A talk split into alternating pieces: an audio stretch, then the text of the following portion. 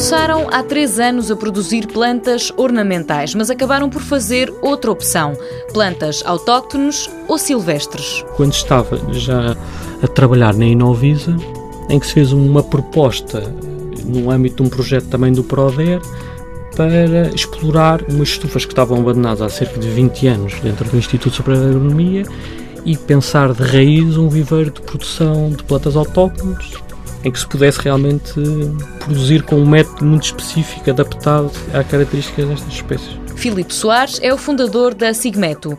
Uma das vertentes da empresa é ambiental. Através do uso de espécies autóctones na recuperação e restauração de habitats, por exemplo, sistemas dunares, arribas, linhas de água, floresta. O processo consiste basicamente em recolher sementes na paisagem de espécies existentes nesses locais de intervenção. Numa primeira fase são feitas visitas aos locais, é feita a recolha dessas sementes, é processada essas sementes limpas, tratadas, armazenadas e preservadas e depois uma parte dessas sementes pode ser usada em sementeiras, é semeada na época correta.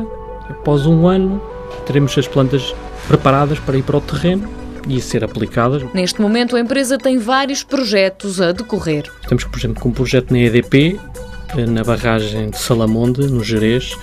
Neste caso foi proposto um conjunto de espécies existentes no local. Nós fizemos uma recolha desse material e produzimos em viveiro e vamos fazer este ano a parte do fornecimento e depois a plantação para constituir uma malha de vegetação natural numa determinada área. Tem outros projetos em parques eólicos e em arribas. O objetivo é restaurar uma paisagem e dar-lhe um aspecto natural. Mundo Novo, um programa do Concurso Nacional de Inovação BSTSF.